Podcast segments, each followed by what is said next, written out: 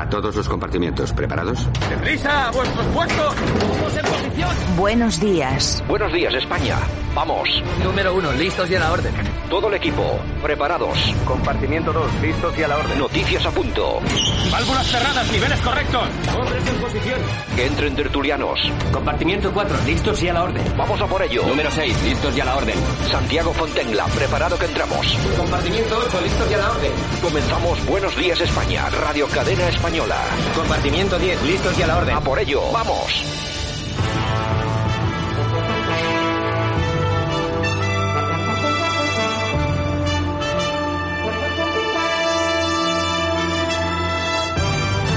Buenos días España, aquí estamos un día más, 31 de marzo 2021 y el mes finiquitado, que decía que él se acabó.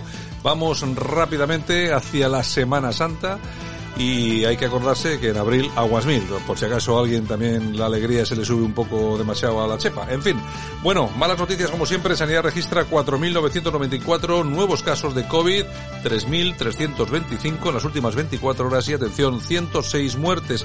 Parece que las cifras van bajando un poquito, pero aún siguen siendo muy graves. Atención, Sanidad amplía la vacuna de AstraZeneca en el tramo de 55 a 65 años y a grupos de actividad esencial.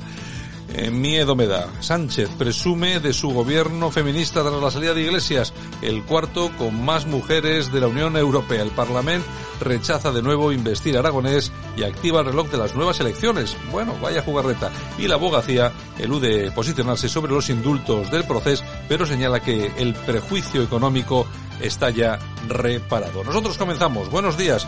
Vamos rápidamente con la información.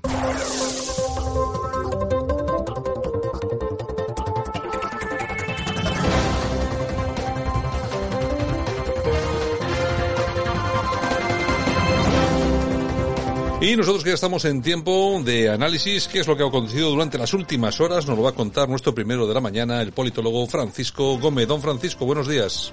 Hola, buenos días a todos. ¿Qué tal, Santiago? Aquí estamos, esperando tu análisis, a ver qué ha pasado. Pues nada, ya nos han dicho que los que vayan a poder ir a la playa se tienen que poner el bozal en la playa. Así que menos mal que como va a hacer un mal tiempo, yo ya soy pájaro de mal agüero, por lo visto el jueves se estropea, con lo que paseitos por la playa los justos y mucho menos si hay que ir con el bozal. No sea que nos quede luego la señal del sol y vamos a ir hechos un Cristo. Pero bueno, esto es un ejemplo más, Santiago, de hasta dónde vamos a llegar y hasta dónde vamos a tragar los españoles. Porque ya ni en la playa. Supongo que el próximo paso será que cuando estén dentro del agua o en las piscinas, pues también haya que llevarla. En fin, esto es un... Es un, un sin vivir. Un sin vivir. Sin vivir. Y el que, bueno, a mí me tiene de verdad muy, muy traumatizado porque ayer fue el último consejo de ministros en el que estuvo Pablo Iglesias Turrión, el gorrión, que, eh, bueno, pues ayer muy apenado, pues se hizo un vídeo, un vídeo a sí mismo, en el que durante dos minutos y pico, pues vino a decir lo importante que ha sido su paso por la vicepresidencia y por el gobierno de España.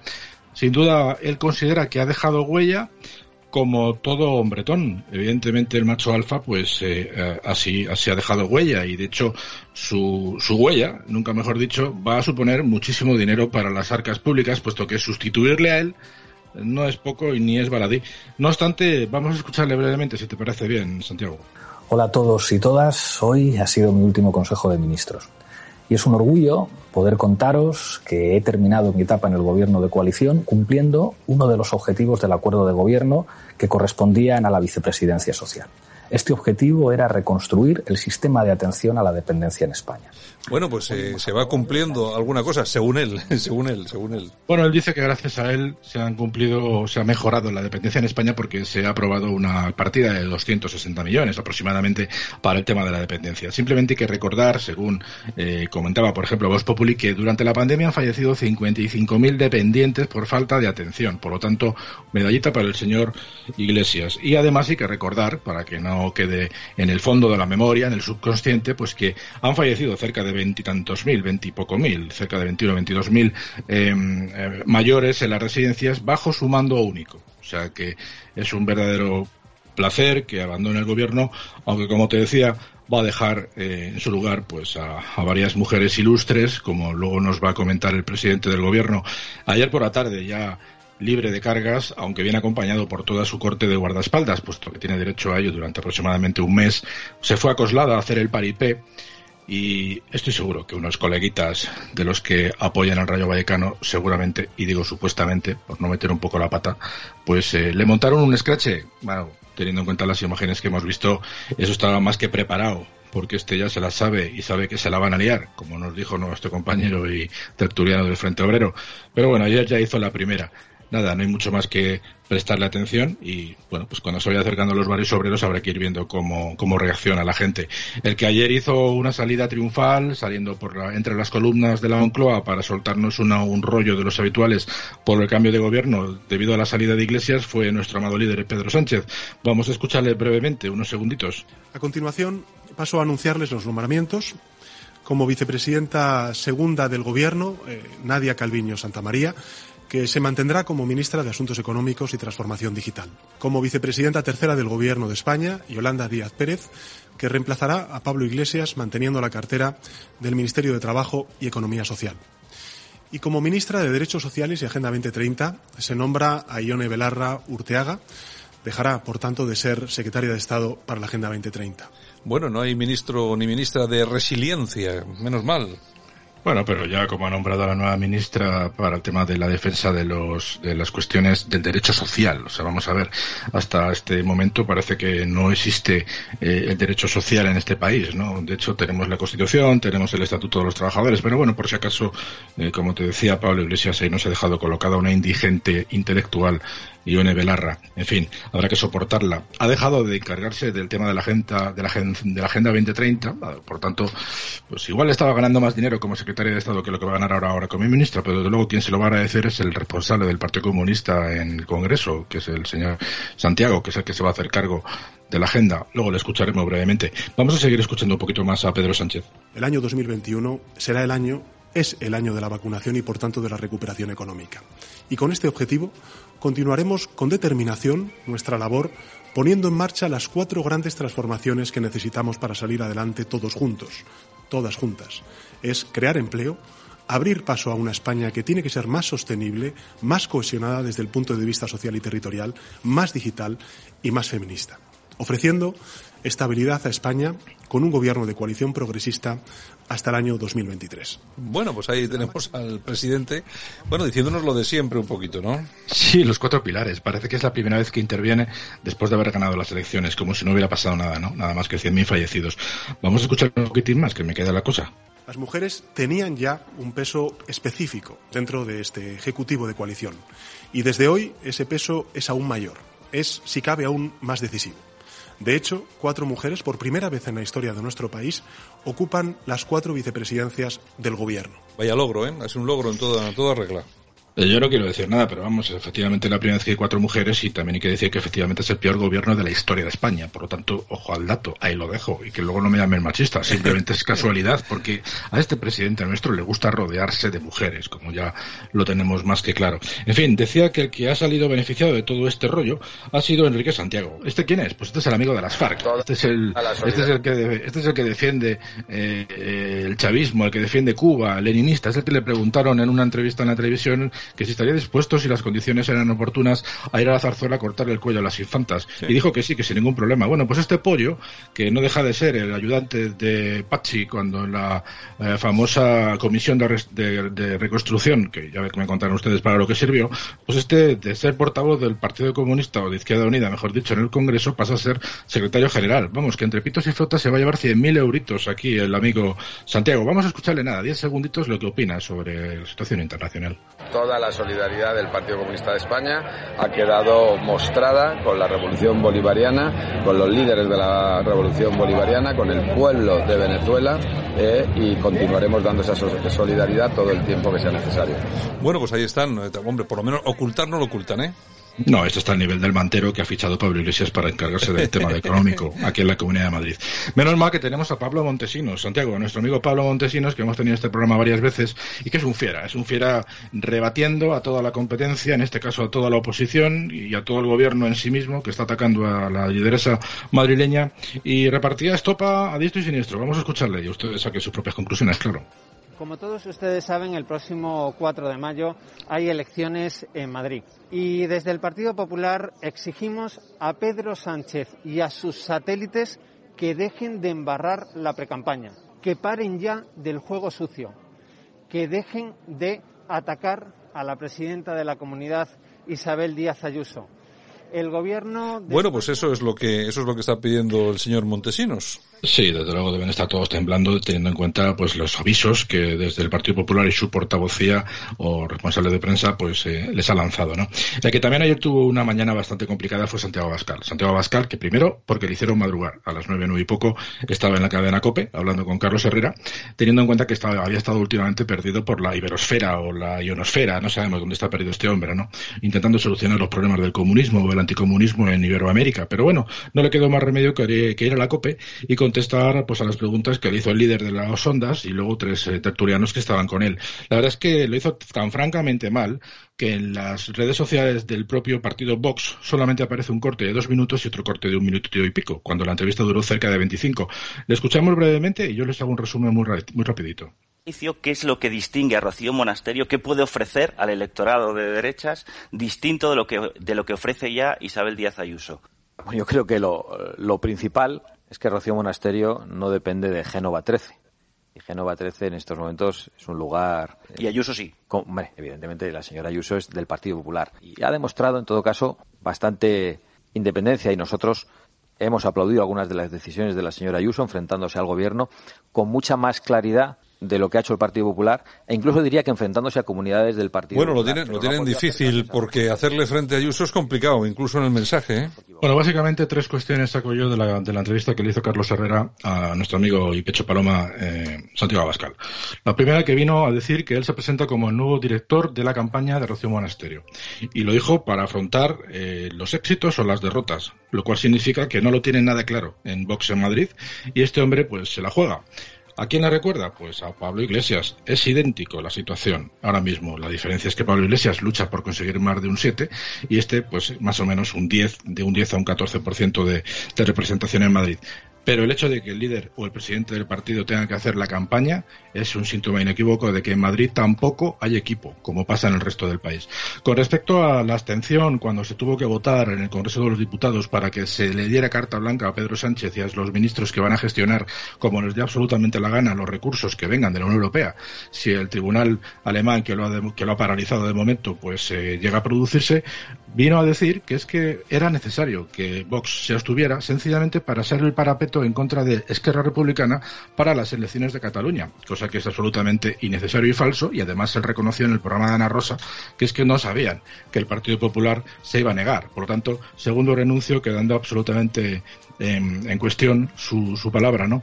Y en tercer lugar, pues lo que han ustedes escuchado, ¿no? Critica a Díaz Ayuso y al Partido Popular diciendo que Díaz Ayuso depende absolutamente del PP Nacional y que está a las órdenes del PP Nacional, lo cual puede ser cuestionable. Yo ya he venido diciendo estos días que, bueno, pues que es una corriente de opinión que viene desde los medios de comunicación más afines a Vox, seguramente para desestabilizar un poco el tema, cuando sabemos que lo único que ha sucedido es que la han impuesto que Tony Cantó sea el número 5. Pero por lo demás, parece que hay una comunicación bastante, bastante coherente y además tenemos ya acceso al listado completo de personas que van a formar la lista eh, a las elecciones madrileñas por parte del Partido Popular de Isabel Díaz Ayuso y solamente está el tema de Tony Cantó. El resto es un equipo absolutamente eh, como la propia Isabel Díaz ya tenía planteado, ya que dijo en su momento que cambios los justos. Sin embargo, viene a decir que Rocío Monasterio, pues que no está tutelada por nadie de, de, Vox Nacional. Bueno, pues si el hecho de que el presidente no te tenga que, te tenga que hacer la campaña, el Rocío Monasterio, pues ya me contará esto a mí. En fin, son tres incongruencias que han provocado, como te he dicho al principio, Santiago, que el propio partido Vox en las redes sociales haya escondido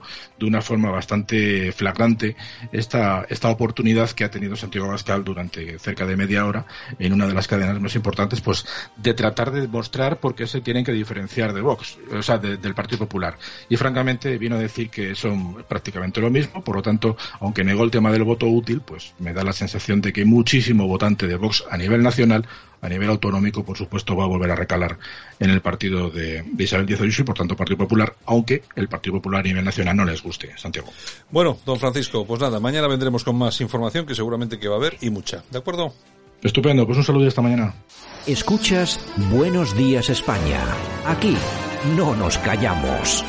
Ayuso cojonuda, como Ayuso, no hay ninguna. Ayuso, Ayuso cojonuda, como Ayuso no hay ninguna. Bueno, pues eh, es un audio muy cortito porque dura solamente siete segundos que lo mandaba Daniel Portero. Eso, tu amigo Daniel Portero. Estaban haciendo campaña. Y resulta que están haciendo campaña y se meten ahí en un mercadillo, pues de estos, de estos mercadillos, pues ya sabéis que hay mucho, hay eh, muchas personas de, de etnia gitana, etcétera, etcétera, y está pasando lo mismo que pasó en Cataluña, que resulta que eh, precisamente estas personas son las que más apoyan. Bueno, pues nada, cantando lo de Ayuso, impresionante. Sí, Hombre, sí. algo se está, algo se está cociendo sin, sin lugar a dudas, ¿eh? Sí, sí, madre mía. Buenos días, España.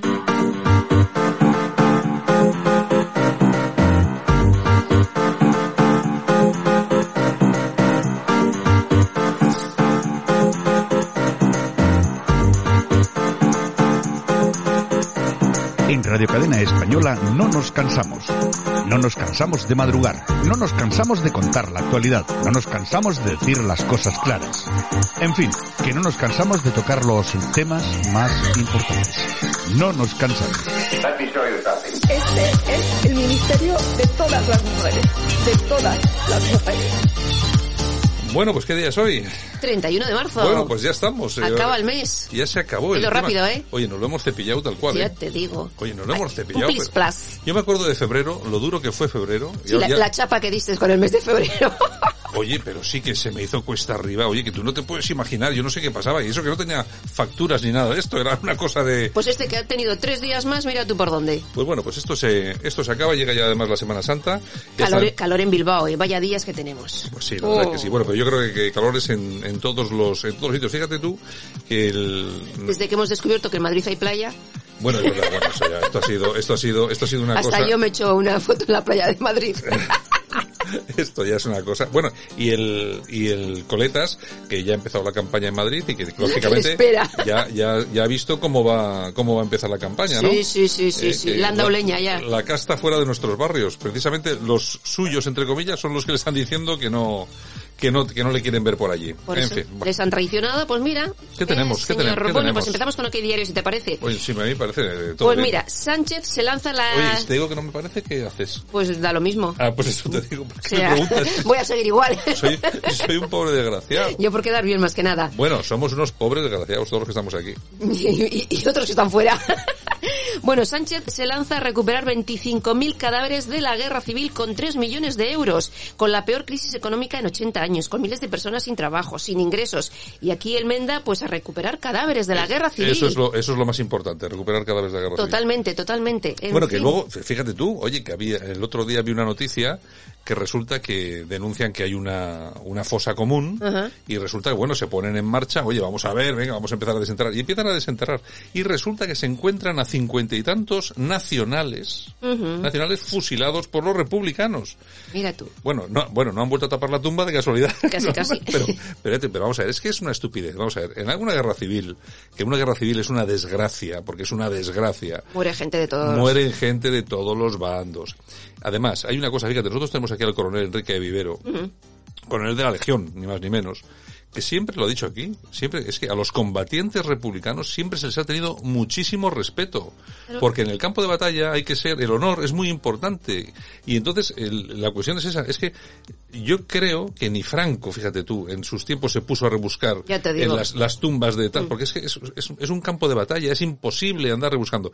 Lo que pasa que aquí hay otro componente que es mucho más importante, que es el chiringuito y lo que y lo que se cobra en subvenciones. Exactamente. Ahí está, ahí está el No secreto. es que les importe. No, no, no, no, no, les importa la pasta Es y la nada pasta. más, nada más. ¿Te había oído yo por aquí a tu perro? Está, está Otto. Hola. Está Otto por aquí. Sí, está, lo tiene Siempre aquí conmigo. Tiene- no, hace lo que quiere, o sea, trae al perro, no sé Pues qué. claro, claro. Bueno. Perdona, mi perro y muchos perros, la mayoría de los perros se portan mejor que en muchas personas. Eso también es cierto, O eso sea, también es verdad. Que Venga, quede claro. ¿qué Bueno, y seguimos porque el gobierno pagó 130 millones de euros a altos cargos y asesores en el año del virus. ¿Cuántos, el cuánto, 2000 ¿Cuánto dinerito? 130 millones. 130 millones. Sí, señor. De eso no se habla. Que no sobra la pasta, De oye. esto no- no lo que no entiendo es que como todavía hay dinero. Sí, es O verdad, sea, ¿de no dónde sé, sale? Debe, estar este comunista, este garzón, haciendo billetes Sí, con la- ahí. con la máquina, ¿no? Sa- soltando la pasta. Con fotocopias. Yo alucino. ¿Qué más? En fin, bueno.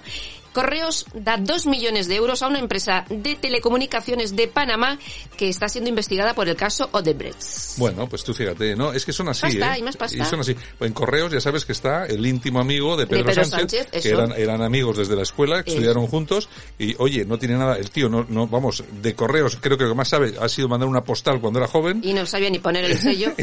y ahí lo han nombrado director general de Correos, pues muy bien. Pero bueno, es lo bueno que tiene Pedro Sánchez, que coloca a todos sus amigos. Sí, es el mejor amigo de España. Exactamente, ni más ni menos. Yo me equivoqué de bando. el confidencial. Abascal toma el control total de Vox para frenar a Ayuso y evitar un fracaso. Estaba desaparecido, iba mucho al GIN, no al Congreso. Y ahora, pues bueno, parece que va a hacer Bueno, frente a Ayuso. Es que yo, vamos a ver, yo no sé si van a hacer frente a Ayuso, yo lo veo, lo veo difícil, pero es que, vamos, esto, esto genera otro problema del que ya se está hablando, y es que Ayuso, el empuje de Ayuso sea tan potente que se coma a Vox, y que Vox incluso, fíjate tú, había algunos tracking internos que decían que Ayuso, que Ayuso, que, el- que Vox se podía quedar incluso sin representación. Hombre, yo creo que a tanto no. Bueno, eso sería gra- gravísimo. Sí, sí, sí, ¿Y, sí. ¿Y por qué? Pues porque no, vamos a ver, Vox no merece la pena, no merece quedarse fuera del, Mm. de la Asamblea de Madrid, desde luego, merece tener unos buenos resultados y además que esos buenos resultados luego van a ser buenos para el PP, porque al final se van a tener que entender los dos, porque que nadie piense que va, va a haber un solo voto de Ciudadanos, si es que tiene algún escaño, para, para la coalición. Que no, para lo, nada. que no lo piense nadie. Para ¿eh? nada, para nada. En fin, el Independiente. Pablo Iglesias ya está pidiendo consejerías. Afirma que exigirá a Gabilondo conseguir- consejerías con contenido. Con contenido social. Con contenido. Con O contenido sea, social, social. Sí, como las que pidió para su vicepresidencia, que no hizo nada, o sea, nada de nada. La razón, la Guardia Civil asesta un nuevo golpe al frente de cárceles del yihadismo en España. Dos detenidos, uno en prisión y otro en la calle, que actuaban interconectadas. Las cárceles, según la Guardia Civil, como muchas veces hemos dicho, se han convertido en un objeto prioritario para el Estado Islámico. Las utilizan para radicalizar y capturar militantes y para intentar organizar fugas masivas. Los, los eh, intelectuales de medio pelo en este país, hasta hace cuatro días, intentaban meter en la cárcel a la gente simplemente por decir que en las cárceles se adoctrinaba, que hay mezquitas en las que se adoctrina, Sí, sí. ¿eh? que se capta a yihadistas. Hasta hace muy poco se intentaba meter en la cárcel por decir eso tú, en una información, en un artículo de opinión que escribiste. Sí, sí, sí, ¿eh? sí. Y te pedían a, yo- Ujú. a a esta señora que tengo aquí al lado, le, por escribir un artículo, que es que no me acuerdo ni cómo se llamaba el artículo, Mejor ni lo digas. un artículo en el que hablaba de No, este, de- de, este- de este- de este tipo de cosas, del yihadismo en España, de cómo en las mezquitas tal y cual, que lógicamente en la, en la inmigración que llegaba a España pues había parte, además como se ha demostrado después, Sí, sí, sí, que había parte de terroristas. El- por cierto, el CSI, el no sé, bueno, no sé si ha sido inter- interior o defensa, no sé. Bueno, ya ha dicho que por lo menos han llegado 14 terroristas Sí, muy peligrosos entre los inmigrantes. Bueno, sí. pues a esta señora que tengo yo al lado resulta que viene una asociación de musulmanes de, De no Cataluña. sé, de, de. Cataluña, la denuncia y la fiscalía simplemente por decir eso a una periodista en un artículo de opinión, ¿eh? a una periodista que la avala, por supuesto, la libertad de expresión, le pedían cuatro, Cuatro años de cárcel. años de cárcel. Ujú. O sea, esto es que si sale mal la cosa se va cuatro años de cárcel por decir que hay mezquitas en las que se adoctrina y en las que se capta yihadistas. Es una cosa, este país es de una estupidez tan enorme, tan grande, pero bueno, al final no ha sido. No. Y, al final, y al final la Guardia Civil sigue eh, diciendo lo mismo. es, efectivamente, al final te han dado la razón. Y te iba- pues tú, si tú sigues así trayendo bollos de mantequilla. sí, sí, Venga, sí. ¿Qué más? Bueno, el economista, Canadá suspende el uso de la vacuna ah, de AstraZeneca en menores de 55 años. Estamos, bueno, pero no solamente, y no solamente en Canadá, también, muchos países. también ya hay dos países europeos que de nuevo han vuelto a, a prohibir la utilización. A nosotros nos están llevando para allá con la vacuna, y a mí, yo no sé. Uy, no sé- uy.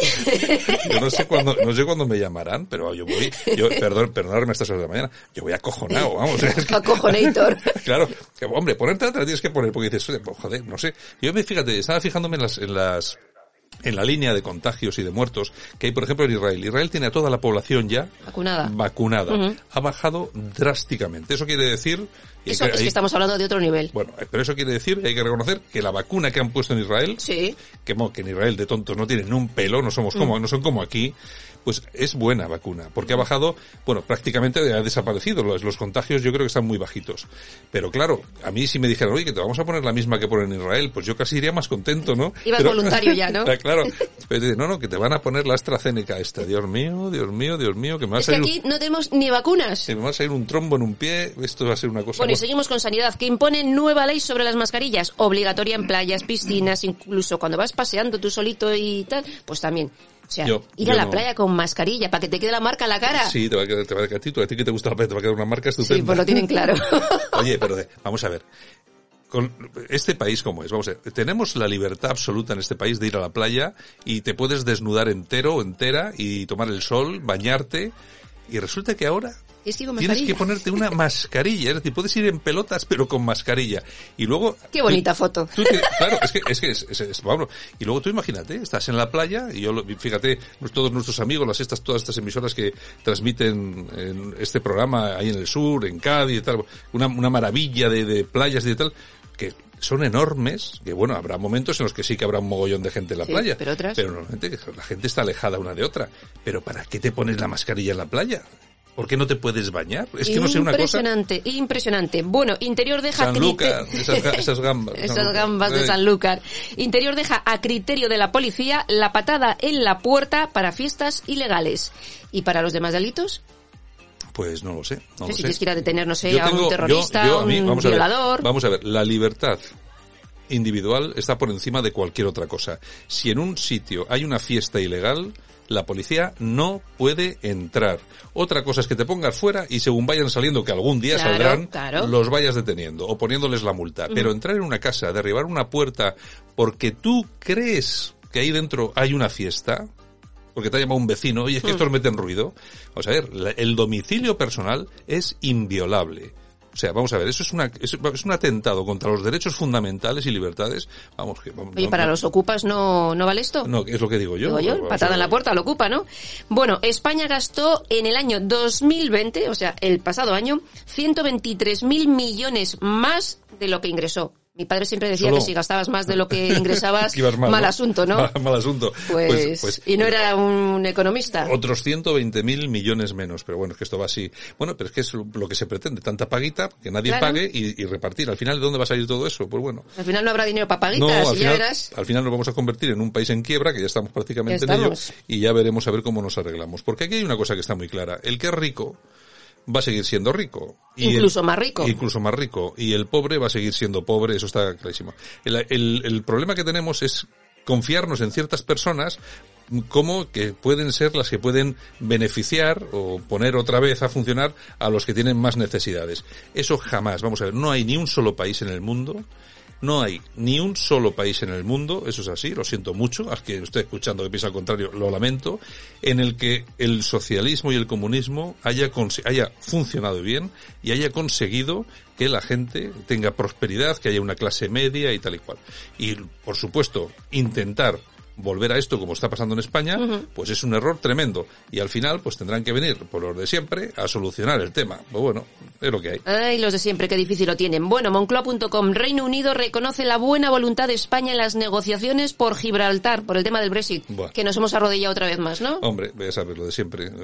Es que no hay, es que no hay, no hay manera. Pero bueno, Ay, no voy a decir nada sobre esto. Bueno, y piden censurar 43 años después la película Gris de John Gris Travolta. de John Travolta. Esa- ¿Por qué? Por- porque por marcaba, promover- marcaba, marcaba mucho paquete de John por Travolta. promover antivalores. Antivalores. Esto Es que de verdad, esto es un yo es, que, yo es que vamos a ver, es que cada día, pues ya fue Blancanieves, acuérdense todos Sí, sí, ustedes. sí, películas de Disney. Blancanieves, ¿cómo, cómo era aquello? Lo que el viento se llevó Sí, también. sí, sí. Bueno, la de Marisol, la de Copito, que llamaba Copito, a la, Copito. esto que nos reímos mucho. Sí. Eh, que por cierto, no sé dónde estará el audio aquel, pero ya es que era muy De- de divertido. verdad, de verdad. Claro, es que tenemos una sociedad, no solamente es de España, es de todo Menos el mal mundo. que ¿eh? era Franco el que censuraba. Bueno, no sé. Por- Oye, Franco ponía los triangulitos, los rombos, Los rombos, aquellos. claro, y, oye, y tu padre te mandaba a la cama, como hacía el mío. Ese sí, ese sí, que- ese sí que censuraba. Joder, ya te digo. ¿Qué tenemos? Bueno, nos vamos a noticias de corazón. Bueno, a ver qué tenemos por ahí. Bueno, mira, tenemos por ejemplo a Bárbara Rey que asegura que nunca la han defendido cuando ella habló de sus maltratos con Ángel Cristo. Pues los es, tuvo. Pues es cierto, los tuvo. Y se habló bastante también Se, de aquello, ¿eh? se habló, pero nunca la hicieron mucho caso, que se Lo dice. que pasa que también era otra época. Era Ahora otra hay época, otra, claro, claro, claro. otra- Así es. Venga, ¿qué más? Bueno, y Antonio David que dice que pone una denuncia a Rocío Carrasco por no pagar supuestamente la pensión de su hijo. Como que él la pagó. Si él tampoco la pagó. Oye, no, a ver, vamos a ver, yo... Esto es un... Yo, vamos a ver, a mí nunca me ha gustado el Antonio David. Yo tengo que, lo tengo, lo tengo que decir, pero sí me ha parecido, es el típico tío que te lo encuentras en un sitio que es como chulito y tal y cual. Ay, no me gusta, no me acaba de caer bien. Pero claro, yo después de todo lo que estoy viendo, digo yo, es que encima, aparte de eso, el tío, vaya elemento, ¿eh? Elemento. Y además es que le han cazado ya en unas cuantas, ¿eh? Y más que le van a cazar, me parece a mí, me parece más- a mí. Y más que le van a cazar. Yo Bueno, y el tío de Rocío, que está, Amador Moedano, ya está Hombre. negociando, negociando, money, money, Hombre, claro. pues responder a su sobrina. Ah, bueno, bien. O sea, pues está que- negociando. Vale. No, eso lo tiene difícil porque no hay pruebas. Bueno, Pero- él, él cuenta su Sí, historia y no, bueno, pero bueno, su sobrina tiene, no tiene pruebas de que se haya quedado con la pasta. Así es. Pero bueno, el otro día estuvo ahí un fotógrafo, un freelance que dice, no, en esto seguramente no se llevo Pero en dinero. otras cosas- Pero en otras muchas cosas Ya sí. te digo o sea yo que, que sí. Si va, si va, si va al deluxe, que se prepare, porque seguramente le van a aparecer la primera pregunta sobre eso, pero luego va a ir- van a ir en cascada las demás. Las demás, o sea que, exactamente. que no vas a salir muy bien parado de ahí, aunque, te, Ay. aunque te paguen. aunque a esta gente le da igual, Sí, ¿eh? le da un o sea, igual, no tiene escrúpulos. ¿Qué Bueno, más? y Sharon Stone que denuncia que le aumentaron el pecho tras la extirpación de dos tumores que tenía benignos, Mm. sin su permiso. Dice que cuando despertó, pues que tenía más pecho. Bueno. Pero esto sucedió en el año 2001, ¿eh? Ah, y se ha enterado ahora. No sé, o sea, a mí... Pero, vamos a ver, vamos a ver. Nunca- vamos a ver, es que no sé de qué se queja. Nunca es suficientemente. Nunca es lo suficientemente grande. Es una cosa. Bueno, ¿qué más? ¿Qué más? Bueno, y el príncipe Guillermo, que según una encuesta es el hombre calvo más sexy del mundo, por encima de Jason Statham. Imposible. O sea, ¿y Jason yo? Statham ¿Y es... yo? ¿Y yo? Y tú también, también. yo Pero usted está más calvo todavía que tú. No, pero yo es que yo, oye, fíjate, yo de sexy no tengo nada, ¿eh? Es que no sé qué podría hacer yo. por- ¿Qué, qué podría hacer yo para convertir... Más sexy, muñequita. No ponte. sé, algo, no sé, yo qué sé, pintarme las uñas. Ahora, ahora esas, esas cosas ahora funcionan entre, Anda, por Dios. entre los millennials Quita, y quita, esto, quita, y los tiktokers Donde y esté un cosas. caballero, un gentleman de toda la vida de Bueno, Dios. vamos a dar unas toñejas. Toñejas. ¿Para quién? Para Jesús Tintora. Bueno, Justin Tora, bueno, bueno, bueno, Que ahora bueno. desde que nos hemos enterado que en Madrid hay playa, cuando están anunciando... Bueno, yo recomiendo a todos nuestros oyentes que se pasen por el Twitter de Yolanda C. Morín, porque allí la van a ver exultante en una playa de Madrid, en bikini o en traje de baño, en paños menores. Está en, está en su Twitter, además merece la pena ir, es Yolanda C. Morín. Arroba Yolanda Cemorín. Tienes, Sí, sí. tienes todas las críticas han sido buenas, excepto una. Ya, ya he visto. Así que dice, qué poca vergüenza tiene usted. Bueno, pues será, mira. será de los Ay, ¿Qué señor, más? señor. Bueno, aplausos ¿A quién? para Feliciano López. ¿Qué ha hecho Feliciano? Pues mira, le ha dicho a Pablo Iglesias, más de un millón y medio de euros. Así sí se puede ahorrar. Muy bien. Bueno, oye, es que el Feliciano, Feliciano es el que salía con Alba Carrillo. Ah, efectivamente. con Alba Carrillo. Claro, Alba Carrillo es comentarista y en... él se ha casado y ha tenido un niño y bla, bla, bla. Ah, bueno, sí, sí. Oye, la- sí, esta chiquilla, la Alba Carrillo, a mí me Mm. gusta, ¿eh? No sí, es, sí, sí, es está res- centrada. Está centradita, yo creo Mm. que sí. Últimamente sí se ha centrado bastante. Que es difícil.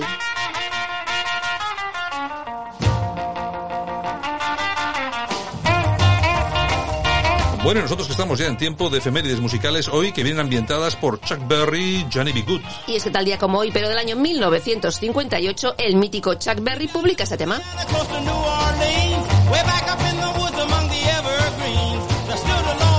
Cantante, compositor y guitarrista, está considerado como uno de los mejores músicos de la historia del rock and roll.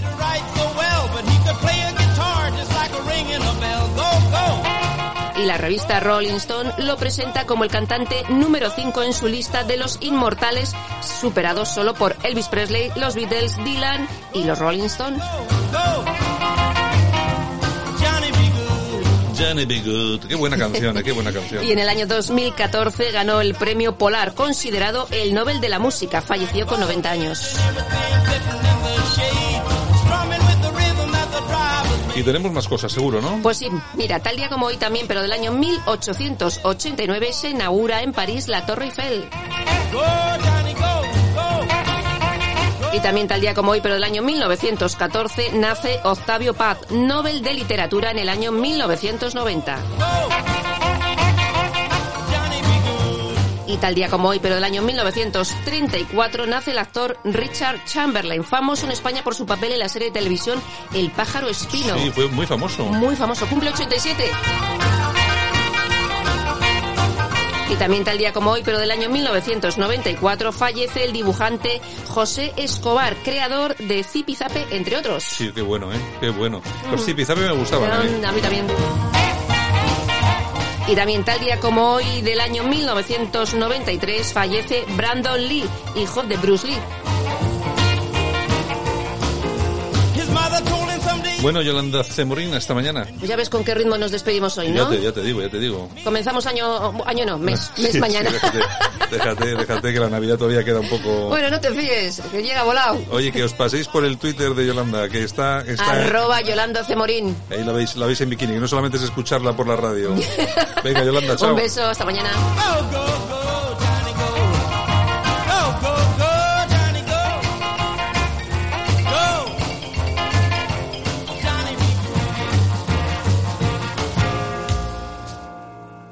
Escuchas Buenos Días España. Aquí no nos callamos. ¡Fuera la costa de nuestros barrios! ¡Fuera la costa de nuestros barrios! ¡Fuera la costa de nuestros barrios! ¡Fuera la costa de nuestros barrios! ¡Fuera la costa de nuestros barrios! ¡Fuera la costa de nuestros barrios! Noelia Núñez, ¿qué tal? Buenos días. Muy buenos días, Santiago, ¿qué tal? Bueno, oye, vaya, vaya recibimiento, vaya recibimiento a Pablo Iglesias, ¿no? ¿Dónde ha sido esto? Ha sido en Coslada, eh, un municipio de, de Madrid, y bueno, eh, ayer pasó todo esto y así han recibido a Pablo Iglesias, al grito de fuera la casta. Bueno, bueno, parece que se empieza a sufrir ya lo que ya eh, pronosticábamos por aquí, ¿no? Que lo iba a pasar un poco complicado. Lo que pasa es que, bueno, ya veremos a ver exactamente quién ha sido, cómo lo han hecho, Sí. porque nunca se sabe, pero bueno, en fin, en, en principio la presión empieza. Bueno, pues Sí, Noel- lo, lo que está claro es que, que la gente está cabreada con el, con el hasta ayer vicepresidente del gobierno de España, ¿no? Independientemente de, eh, bueno, yo creo que todo el mundo podría hacer campaña en la calle de manera libre, ¿no? Pero bueno, a nuestra candidata le dan las gracias y a, a otros les, les mandan fuera, ¿no? Bueno, es lo que te decía, hemos, eh, hemos utilizado antes un, un audio que enviaba Daniel Portero de un mercado, y no sé exactamente dónde era el mercado, era en Madrid, pero no sé qué, marque- qué mercadillo era, pues bueno, la, la gente cantando Ayuso es cojonuda. O sea, que imagínate tú la diferencia de las cosas como son. En todo caso, Pues, re- si no me equivoco, Santiago, eh, para que para que veas encima lo que son las cosas, es el mercadillo de Villa de Vallecas. De Villa de Vallecas, ¿eh? ya te sea digo. que- es increíble, es increíble. Bueno, oye, a todos nuestros oyentes, recordarle que estamos hablando con Noelia Núñez, que es la presidenta del Partido Popular de Fuenlabrada, es eh, buena amiga de, de la radio y aquí tiene también espacio semanal y está con nosotros siempre y hablamos un poquito de Madrid y sobre todo ahora que hay elecciones, pues bueno, ni te cuento que es de lo que hay que hablar. Bueno, el- la cuestión es la siguiente. Yo no sé ese tipo de incidentes con nuestro amigo, entre comillas, Pablo Iglesias, si le vendrán bien o le vendrán mal. No, no acabo todavía, es- sería muy pronto para ver exactamente, porque claro, él se ha enfrentado a esas personas, ¿no? Rodeado, Pues depende rodea- de, rodeado de depende de la ideología de, de quien le haya hecho esas protestas, ¿no? Si, si son amigos, pues eh, le tirarán de las orejas y si son los contrarios, como siempre, pues eh, se victimizarán, ¿no? Al final, pues esto es, esto es como todo. Pero lo que es curioso es el empleo del término de la casta, ¿no? Fuera la casta de nuestros barrios. Pablo Iglesias ya es casta, entonces ya oficialmente eh, ha entrado al selecto club de la casta, de lo, de- lo denominado casta, que antes eh, Pablo Iglesias lo llamaba a otros políticos, y él en tan solo eh, un año en el gobierno ya ha entrado a ese, a ese club. Bueno, y además hay que tener en cuenta que hace muy pocos días, eh, yo creo que fue Voz Populi quien eh, hablaba sobre el patrimonio personal tanto de Irene Montero como de Pablo Iglesias. Bueno, resulta que han multiplicado por setenta y tantos eh, su patrimonio personal. El dinero ahorrado teóricamente por los dos líderes, tanto por Irene como por eh, Pablo, pues eh, ha levantado bueno, dudas sobre el pago, sobre todo de las donaciones. Algunos miembros de Podemos han llegado a decir que sospechan que existe otra caja B que sirve a la cúpula para enriquecerse. La cuestión es la siguiente, si aplicasen el mismo eh, milagro que han aplicado a su cuenta personal al- a España, esto sería una maravilla, ¿no, Noelia? Sí, desde luego, la verdad es que sería el milagro económico, pero de verdad, ¿eh? Eso de que el, el socialismo funciona, pues vaya que sí funciona, pero claro, el socialismo funciona, Santiago, pero siempre para para sus líderes. Siempre funciona, mira los líderes comunistas, ¿no? Eh, que ellos viven a cuerpo de rey, mira las hijas de Chávez, eh, mira todos los dictadores comunistas que ha habido alrededor del mundo, lo bien que han vivido ellos siempre, ¿no? Pues esto es lo mismo, lo bien que viven ahora el señor Iglesias y la señora Montero, que, que nos expliquen a los españoles cómo cobrando tres veces el salario mínimo interprofesional, que es lo que ellos se daban golpes en el pecho, no, ningún cargo de Podemos va a cobrar más de tres veces el salario mínimo interprofesional. Y, jolín, es un año en el gobierno y son millonarios literal, es decir, tienen un patrimonio por un valor de 1,1 millón de euros, que es que es, mm, desde luego, yo no los he visto ni en pintura, ¿eh? O sea, Es que, claro, por- aquí en Fuenlabrada, desde luego, es algo impensable, ¿no? Pero sí, sí. Claro, pero aquí el, el tema es el siguiente, que vamos a ver, yo entiendo que una persona que pues oye, montas una, una empresa, una startup, bueno, ganas dinerito, eh, yo qué sé, puedes ganar dinero incluso si tienes suerte, incluso bastante rápido, bueno, bueno, yo podría entenderlo, pero es que estamos hablando de unos señores de los que conocemos exactamente el sueldo. Es decir, cobran lo que cobran, no cobran más. ¿Cómo es posible que en un periodo de tiempo tan limitado, tan pequeño, eh, eh, tengan esa cantidad de dinero. Hombre, pues si me dicen, no, es que han heredado, bueno, pues bueno, han podido heredar, yo no digo que no, pero es que tenemos ahí el casoplón, tenemos lo que estamos diciendo, unas cifras económicas muy importantes, y como mínimo, yo creo que como a ellos les gusta, ¿no? Deberían dar explicaciones, ¿no? Y sobre todo darlas públicamente, explicar de dónde ha salido ese patrimonio, para que nos quedásemos todos tranquilos, que es lo mismo que hacen ellos con los demás, ¿no? Han heredado y dónde han pagado el impuesto de sucesiones y donaciones, en No. la Comunidad de Madrid o lo han pagado en otra comunidad donde, donde se paga íntegramente. Claro, no, es que es muy gracioso, ¿no? Nosotros hemos heredado y mientras eh, estoy heredando, estoy pidiendo a- al gobierno de la nación, estoy haciendo campaña diciendo que hay que recuperar el impuesto de sucesiones y donaciones porque en Madrid está bonificado y es que los ricos heredan sin pagar. O sea, es que fíjate el doble discurso que ellos tienen tienen siempre, ¿no?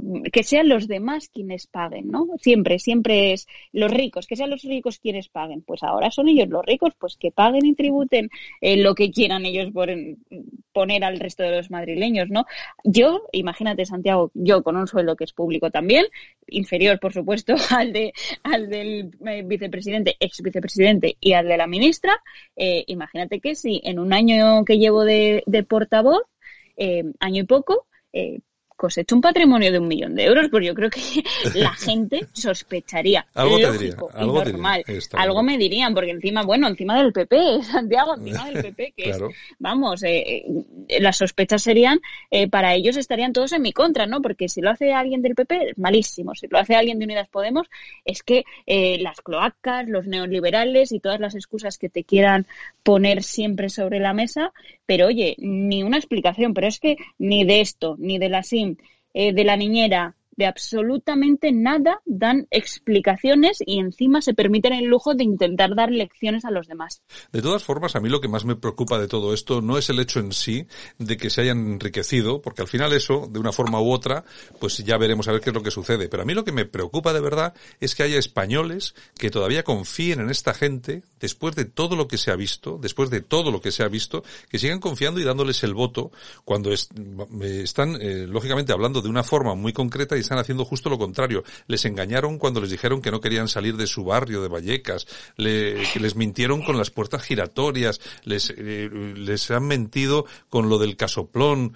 No sé, no sé la gente, eh, al fin y al cabo, ¿qué, vamos, ¿qué mentalidad tiene una persona a la hora de dar su voto? Porque claro, tú dices, bueno, es que eh, siempre ha habido problemas en todos los partidos. Si eso yo lo entiendo, en todos los partidos. Lógicamente son grupos de personas, no, no puedes poner la mano en el fuego por todo el mundo. Siempre te puede salir uno o un grupo de gente que tal. Pero que claro, es que aquí lo que estamos hablando es que de un enriqueci- enriquecimiento entre comillas, en poco más de un año, ¿eh? Y encima que se conoce, se sabe. O sea, no, no han intentado disimularlo en absoluto.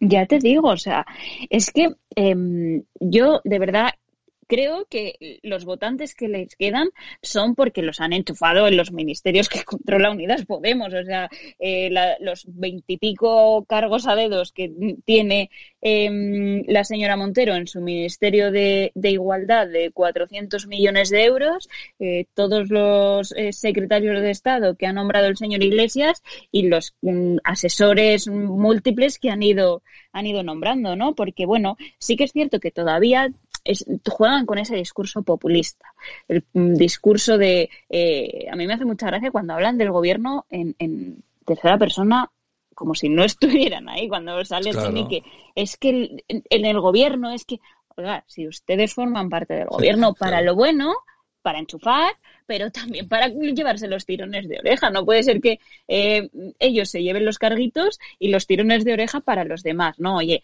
cuando uno gobierna lo hace con todas las de la ley, con todas las consecuencias.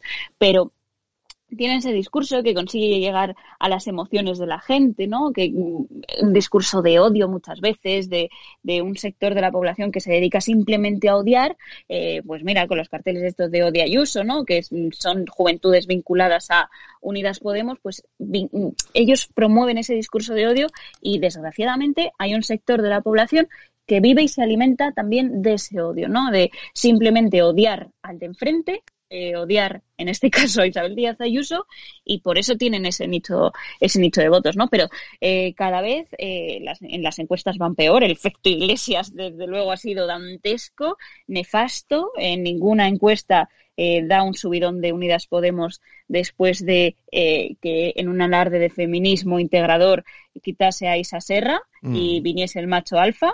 Eh, cada vez van peor, van a peor en las encuestas, ¿no? Y yo creo que eso es una muy buena señal. Ojalá, de verdad te lo digo, Santiago, ojalá Madrid el 4 de mayo les deje sin representación. Bueno, ya veremos a ver qué es lo que ocurre. Ya cada, cada vez falta menos, así que pronto, lo vamos, pronto lo vamos a descubrir. Bueno, pues nada, Noelia Núñez, muchas gracias por estar aquí, como siempre, y nada, nos vemos el lunes. Muchas gracias a ti. Nos escuchamos, vamos, nos vemos. Nos escuchamos, ojalá nos veamos, porque no podemos salir de nuestras comunidades, pero bueno, si Dios quiere, alguna vez, imagino, antes de que acabe el año, coincidiremos en algún lado. Muy bien, Noelia, un abrazo muy fuerte. Un abrazo. Escuchas Buenos Días España. Aquí no nos callamos. Y nosotros que estamos ya en tiempo de tertulia, nos vamos a ir hasta Madrid. Santiago Casero, ¿qué tal? Buenos días. Buenos días, ¿qué tal? Aquí estamos, nos vamos hasta Bilbao, también ahí tenemos a Sergio Durán. Don Sergio, ¿qué tal? Muy buenos días. Te oigo muy fuerte, si puedes separarte un poquito del micrófono te lo agradezco porque si no el sonido va a ser realmente realmente malo. Y también tenemos ahí en Bilbao, también tenemos a Francisco Lázaro. Don Francisco, ¿qué tal? Buenos días.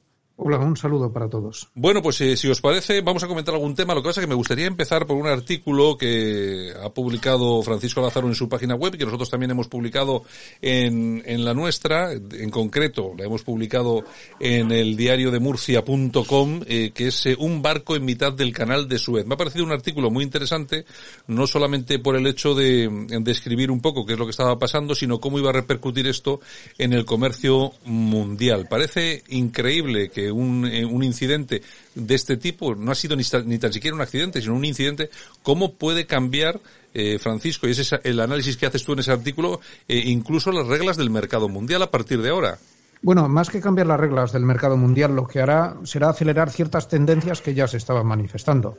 Eh, por ejemplo, el tener unas redes de suministro tan deslocalizadas eh, lo llaman offshoring, que significa que puedes trasladar la producción a cualquier país del mundo, por ejemplo, de Alemania a China o de Estados Unidos al sureste asiático, pues la tendencia que había desde, hacía, desde hace algunos años, desde que empezó, eh, sobre todo desde que ha empezado la crisis del coronavirus, es a relocalizar la producción hacia zonas más cercanas, no al mismo territorio, que es lo que quería Trump, por ejemplo, en masa, sino a países cercanos que estén más accesibles y que sean más controlables. Por ejemplo, en el caso de Europa, en vez de llevar fábricas en China, pues sería relocalizarlas algún día en la zona del Magreb, en España, en Italia, de manera que esté más la producción más accesible, que sea más fácil llegar y que no haya que atravesar esos cuellos de botella como el canal de Suez o el de Panamá, que a veces pasa lo que pasa y, y tenemos eh, este resultado. Eh, Esa es la idea. Sí, eh, Francisco, aquí la cuestión es la siguiente, que es lo que llama poderosamente la atención, ¿no? Que es que dependa en gran parte el comercio mundial simplemente de un estrecho, es decir, por donde pasan todos los días una serie de grandes buques, bueno, grandes buques que son enormes buques, pero que, que nuestro comercio, es decir, que la estabilidad económica de muchos países dependa de eso. Me parece que es poner todos los huevos en la misma cesta, ¿no? Sí, Santiago, pero es que otra cosa no se puede hacer porque la geografía es así. No podemos mover los continentes de sitio. Panamá, Suez, son dos cuellos de botella, dos arterias de comercio, pero la naturaleza lo ha querido así. Bueno, no sé, eh, Santiago Casero, ¿qué opinas tú de todo este de todo este lío del barco en el canal? Todo lo que viene a, delimitar un poco que la productividad eh, mayormente está en manos de China y del, del sureste asiático Entonces, claro, pues aquí se pueden hacer muchas lecturas que nos enteraremos cuando, cuando vaya evolucionando el tema. Casualmente, hace eh, 15 días, pues Amazon y otras multinacionales norteamericanas se han quejado sobre una etnia, me parece que se llama la etnia uigur, en la región de Xinjiang, en China, donde se produce el algodón y que, según estas multinacionales, se han quejado de la explotación que se hace allí con los obreros. Entonces, eh, evidentemente, todo este transporte paralizado, que han buscado la nueva ruta por el Cabo de Buena Esperanza, pues eh, ha afectado a estas grandes multinacionales que casualmente habían habían denunciado hace 15 días esa explotación laboral en China. Seguimos en los estertores de esta tercera guerra mundial que estamos eh, viviendo desde el inicio de esta pandemia, donde los dos grandes bloques, con permiso de Rusia, pues deben delimitar cuál va a ser su posición en ella. Bueno, y tú, Sergio, desde Bilbao, ¿qué opinas de lo que ha comentado el amigo Francisco Lázaro? Pues yo creo que es muy interesante. Desde luego, la última vez que hubo una crisis importante en el canal de Suez, lo que sí que se provocó fue que la construcción de barcos eh, se, se, se, convirtiese en, en, el invento de los grandes superpetroleros, etcétera, etcétera, porque para llevar el crudo a través del Cabo de Buena Esperanza era la única manera de que fuera medianamente rentable.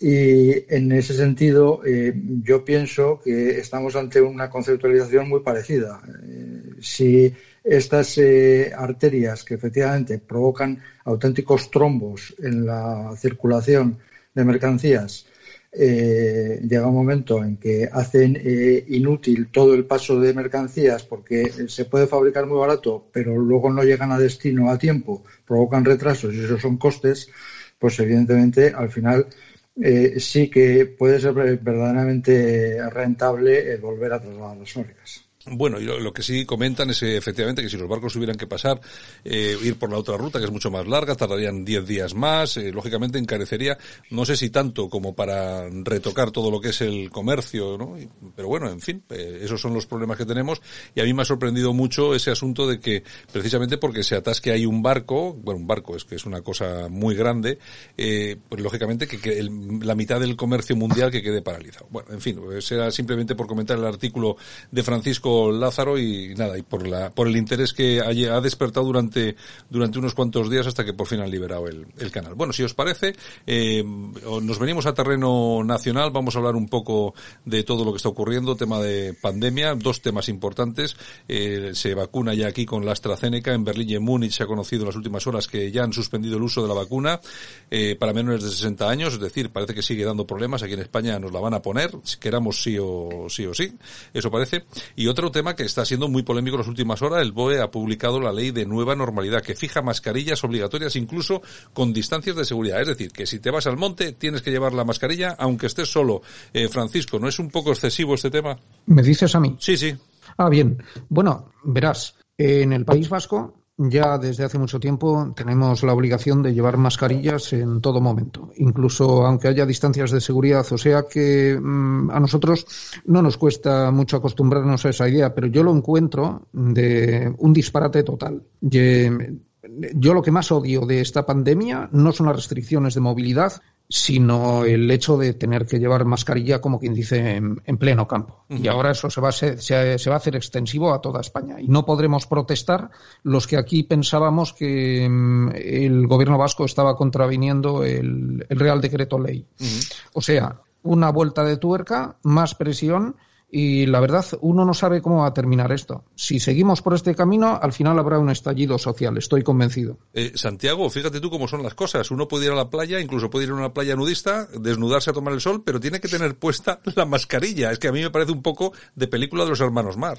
Sí, no, a mí me parece absurdo todas estas medidas que se están tomando desde, desde la pandemia porque no he visto todavía ninguna eh, información creíble que diga que, bueno, que si los aerosoles, que si tal. Yo recuerdo cuando en principio pues decían llevar guantes porque esto viene sí. por el tacto y ahora mismo parece ser que únicamente los locales obligados a, a limpiar, a desinfectar los sitios son los bares pero yo vengo a mi casa, el, el pomo de la puerta de entrada al edificio, el ascensor, todo eso está sin, sin desinfectar porque claro, cada vez nos van haciendo más conspiranoicos y más en lo que llaman negacionistas, porque esto ya raya el absurdo.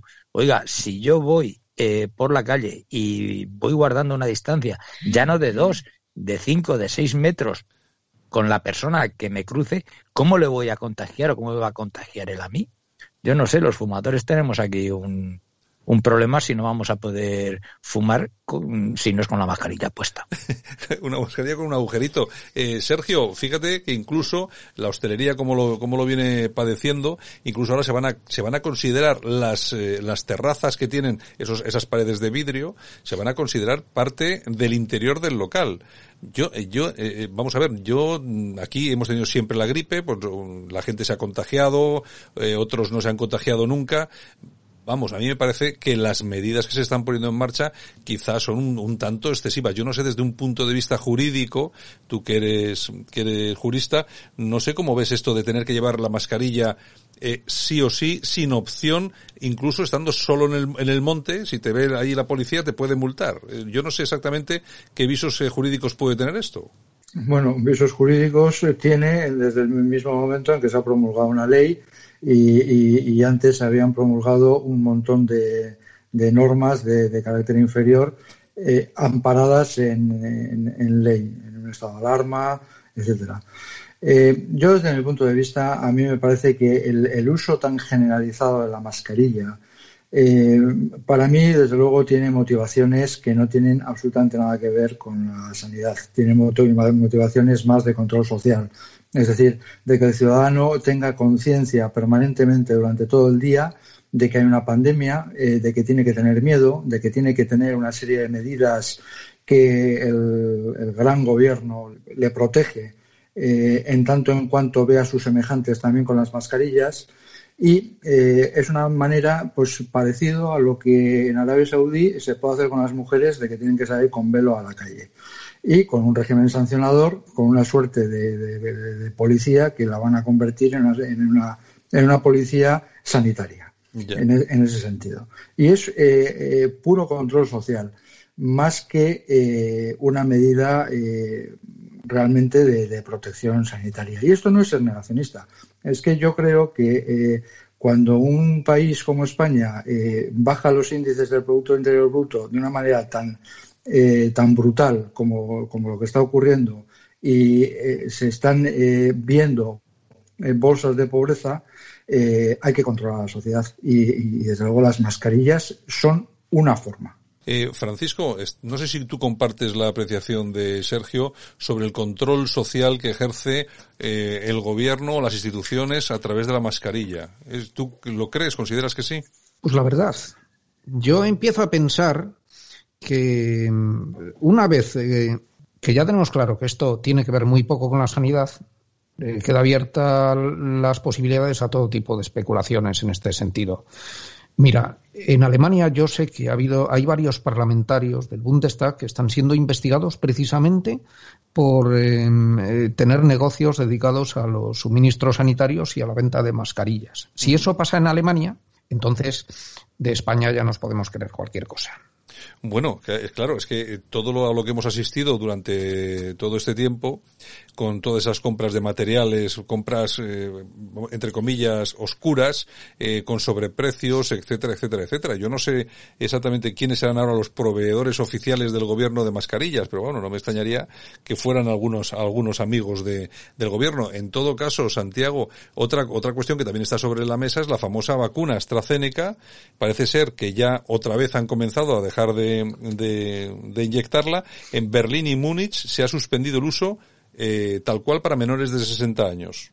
Bueno, es que vamos a ver, es que yo, eh, las vacunas que en un principio dicen que en menos de un año han descubierto contra un vacilo que no ha superado los postulados de Koch para ser determinado como tal, pues no me creo nada. A mí la impresión que, me da es que esto es eh, otro negocio de las industrias farmacéuticas y que los ataques contra AstraZeneca pues son eh, negocios de, de, este capitalismo ultraliberal que, que están creando y decir, bueno, pues vamos a atacar a la vacuna inglesa, vamos a decir que la alemana es buena, no vamos a querer la rusa, vamos a querer la, la China cuando no nos quede más remedio, porque evidentemente si cada día están descubriendo una cepa, si apareció la cepa británica, si apareció la cepa sudafricana, si apareció la cepa brasileña, a mí que no me cuenten la milonga, que han descubierto una vacuna capaz de poder todo, con todo esto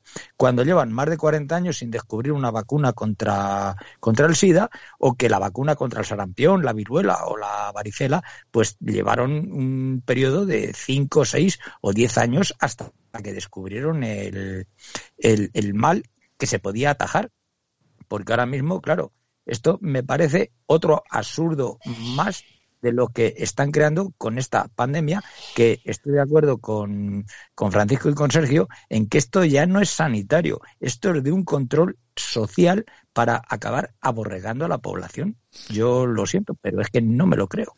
Bueno, pues eh, hombre, ya sabes que dirán que, que, somos negacionistas. Lo que pasa es que lo cierto es que, bueno, toda, la, toda esta operación de mascarillas y todo lo que hay alrededor, la verdad es que como mínimo suena algo extraño. Bueno, tenemos un minuto para cada uno y os voy a preguntar por el nuevo fichaje, vamos, nos vamos a Madrid, el nuevo fichaje de Pablo Iglesias, eh, como candidato a su lista electoral en Madrid, que ha sido el presidente del sindicato de manteros, que yo imagino que sabréis de qué, de lo que estamos hablando. Eh, la cuestión es, yo cuando lo vi la primera vez, eh, Sergio, yo pensaba que era broma. Eh, yo no sé a ti qué te ha parecido este, este fichaje. Pues una gran noticia, porque lo que, eh, lo que deja entrever es que Podemos en estos momentos ya es algo absolutamente sectario. Entonces, en ese sentido, la batalla que van a dar en las elecciones de Madrid es una batalla intestina dentro de la propia izquierda, pero nada más. Nada más. Eh, Francisco Lázaro, ¿qué opinas tú de un fichaje como, como una persona de esta, presidente de un sindicato de manteros, que precisamente es el que hace la competencia desleal a todos aquellos comerciantes que pagan sus impuestos, etcétera, etcétera, etcétera? Bueno, la verdad, yo es que aquí no hay mucho que decir. Y al igual que tú, esta mañana cuando lo leí en el Facebook, yo pensé que también era el típico chiste de estos que circula, pero luego me enteré de que era verdad. Y opinar con respecto a esto, yo creo que es un, es un asunto ya tan estrambótico que no vale la pena ni opinar. Pablo Iglesias simplemente se ha metido ahí en la campaña de Madrid, pues eh, como como que como Muñoz Seca cuando escribió la, la venganza de Don Mendo. No va en serio. Ya no se lo toma todo a chacota.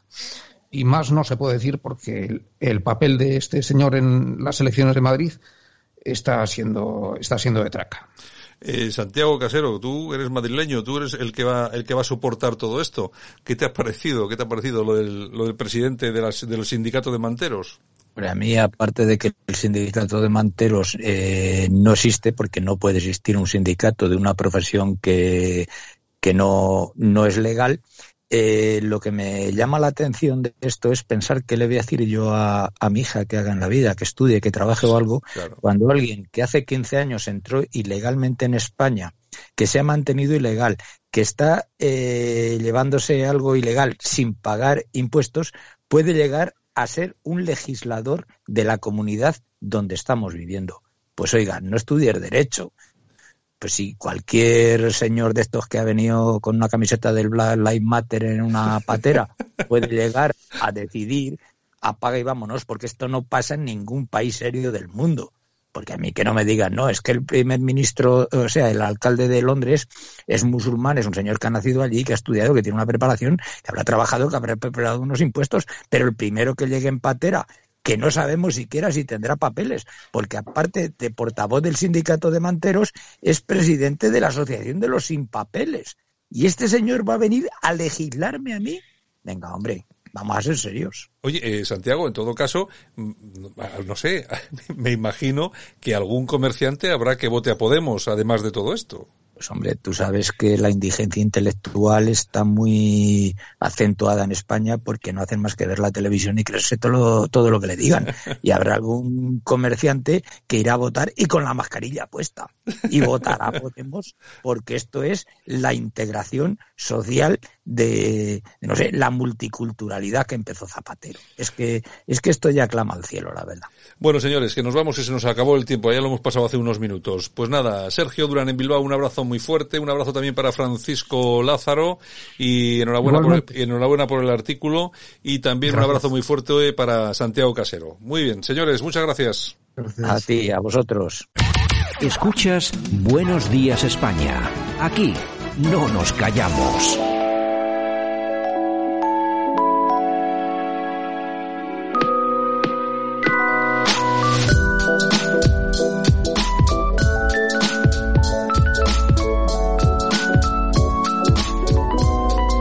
Y eso ha sido todo. Saludos súper cordiales. Javier Muñoz en la técnica. Este que te habló, Santiago Fontella. Mañana regresamos con más información aquí a Buenos Días España. Chao. Muchas gracias por escucharnos. Hasta mañana. Cuídate.